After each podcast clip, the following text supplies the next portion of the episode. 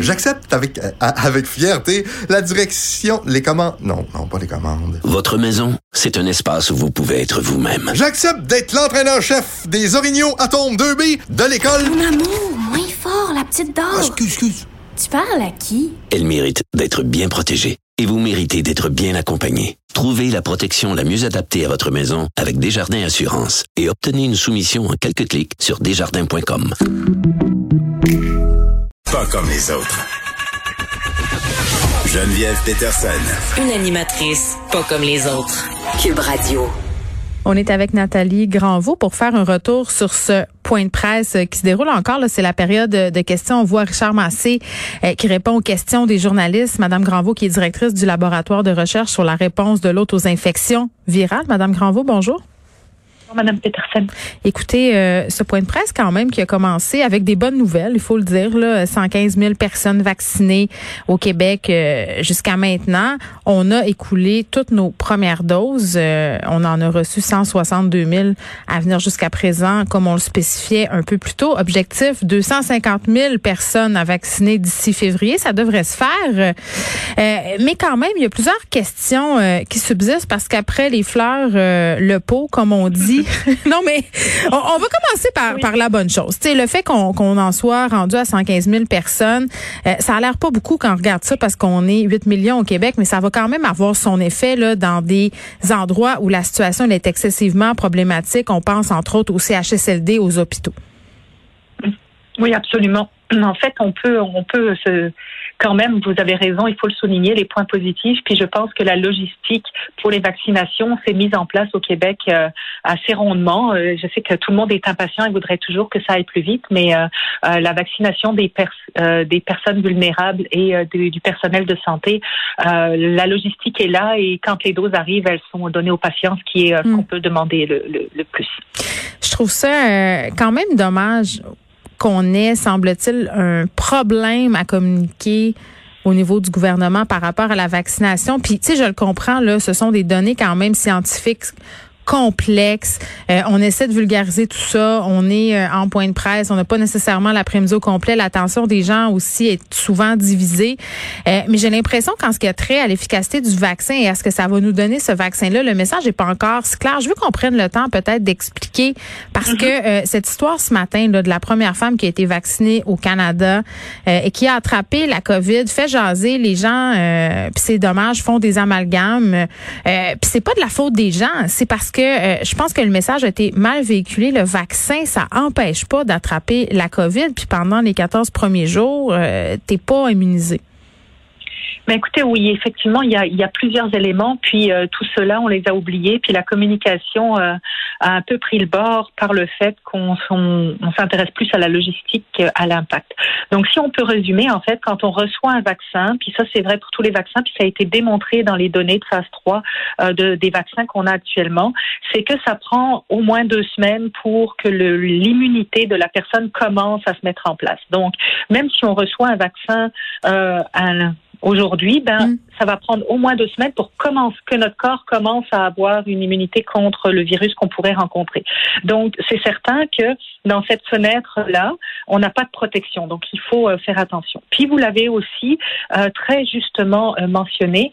ce qu'on sait actuellement avec les données disponibles pour le vaccin, c'est qu'il protège des symptômes de la COVID. Donc, on va avoir projet protéger contre la sévérité euh, des symptômes.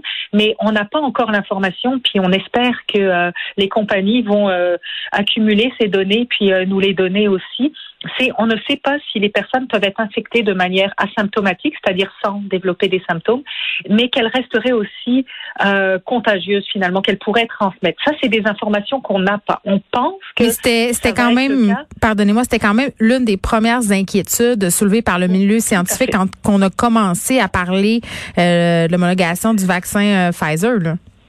Oui, tout à fait. En fait, ça a été toujours de dire voilà ce qu'on connaît, puis on se base sur les données scientifiques. On sait que ça va protéger les personnes vulnérables et pour les symptômes, euh, que ça va protéger la population euh, vulnérables ou pas de développer ces symptômes, euh, mais on n'a pas les données sur la transmission et la symptomatique, donc il faut continuer à appliquer toutes les mesures euh, de protection sanitaire qui sont en place, qu'on ait eu le vaccin ou pas, Mm. pour protéger les gens, euh, même même après les deux semaines, parce que on peut encore avoir des, des transmissions. Madame Granvaux, est-ce que vous comprenez les gens qui, en vous entendant, puis en entendant les explications du gouvernement par rapport au vaccin, trouvent que ça a l'air d'un grand essai clinique à ciel ouvert?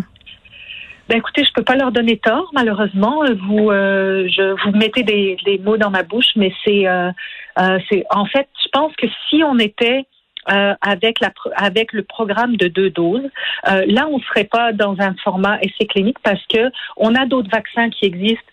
euh, qu'on donne régulièrement, comme par exemple le vaccin de la coqueluche, qui protège majoritairement contre les symptômes et non pas la transmission. Mm. Mais vous comprendrez qu'à partir du moment où on est capable de protéger contre les euh, formes sévères, contre le fait que les patients qui sont euh, qui qui sont infectés ne, ne nécessiteraient nécessiterait plus d'hospitalisation ni euh, de décès, on aurait déjà fait un grand bout dans la gestion euh, de la pandémie et de, euh, des problématiques subies par les patients.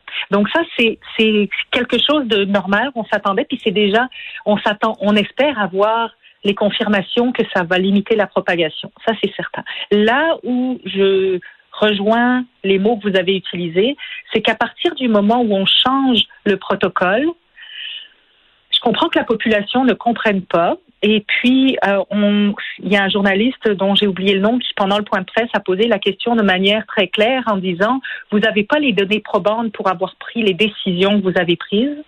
Et, et là, je ne peux pas être en désaccord avec ça parce qu'on n'a pas les données qui nous permettent de savoir qu'est-ce qui va se passer après les 42 jours. Et puis, je dirais même les 21 jours de Pfizer. Il y a quelques patients qui ont euh, subi euh, le, pour lesquels on a des données de 42 jours, mais Mm. pas plus. Et là, c'est une confusion pour la population euh, qui, est, qui est énorme et la communication est, est pas très bonne sur ce point-là. Ben oui, euh, je parlais euh, avec un expert récemment de cette question-là de l'espacement entre la première euh, puis la deuxième dose, Monsieur euh, Monsieur Mars Benoît Mars, et euh, ce qu'il me disait, parce que évidemment c'est inquiétant là, quand on me dit ben on va pas suivre le fascicule, tu sais, on va pas suivre les instructions du fabricant, on va prendre des libertés, on n'a pas euh, au gouvernement mené d'essais cliniques, à ce que je sache là, on y va avec les données de la santé publique et l'opinion de la santé publique. Là, on nous annonce aujourd'hui que ça pourrait aller jusqu'à 90 jours. Et Monsieur Mars me disait écoutez, euh, on a fait, euh, excusez-moi, c'est pas Monsieur Mars, c'est Docteur euh, Dessert. Euh, Non, on vient qu'on sait plus. Oui, Euh, il, me disait, oui, exactement. Il me disait euh, que lui, euh, les données qu'il avait, c'est qu'en fait, au terme de l'immunité, là, ça jouait euh, sur un jeu de 3 là, C'est-à-dire, on était à 95% protégés si on donnait la deuxième dose, puis ça tombait à 92 environ. Là. C'était pas les chiffres exacts, là, mais c'est ce qu'on semblait dire quand même.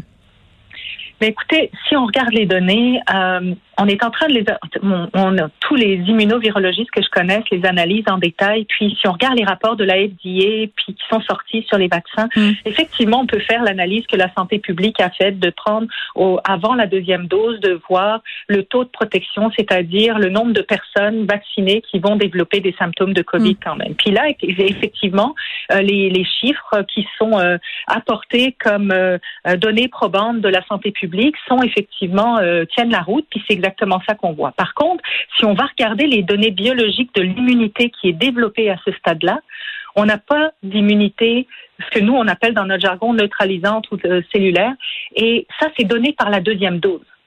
Et, et donc en fait, on ne peut pas dire que l'immunité qui est donnée par simplement la première dose au-delà des 21 jours est identique à celle qui est euh, donnée après la deuxième dose et qu'on espère, comme tous les autres vaccins, qu'elle va effectivement durer plus longtemps. Ben, on ça. ces données-là. En français, là, on n'a pas le choix. Mhm. C'est pas la, c'est pas la méthode idéale, mais là, c'est la méthode avec laquelle on doit composer parce qu'on manque de doses. S'ils pouvaient faire autrement, c'est ce qu'ils feraient. Et je pense qu'ils l'ont bien souligné au point près. D'autres personnes ont fait d'autres euh, D'autres choix. d'autres pays et d'autres provinces ont fait d'autres choix. Donc, est-ce qu'on a le choix ou pas? Euh, Je pense que c'est le choix de notre gouvernement. Un risque Mais de calculé. dire, de dire qu'on n'a pas le choix, euh, je pourrais pas être d'accord avec ça.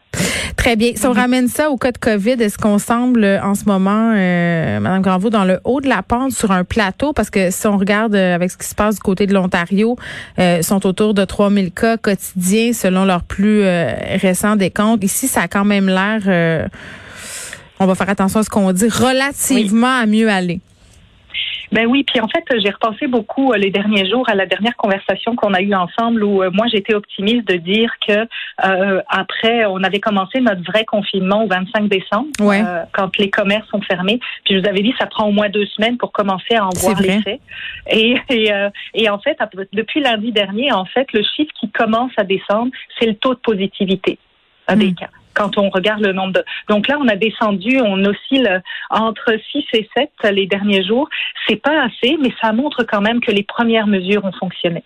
Donc ça, c'est une bonne nouvelle, mais il faut pas oublier qu'on est décalé euh, de deux semaines sur les hospitalisations et les décès. Donc Mm. on va euh, probablement encore voir une augmentation des hospitalisations pendant au moins une semaine, mais on n'a pas descendu assez. On est encore entre 6 et 7 de taux de positivité. Oui, il faudra pas Donc, oublier non plus euh, que le vaccin, ce sera pas une passe gratuite vers le Beach Club. Nathalie Granvaux, Merci, directrice du laboratoire de recherche sur la réponse de l'autre aux infections virales. On faisait un retour sur ce point de presse. Par-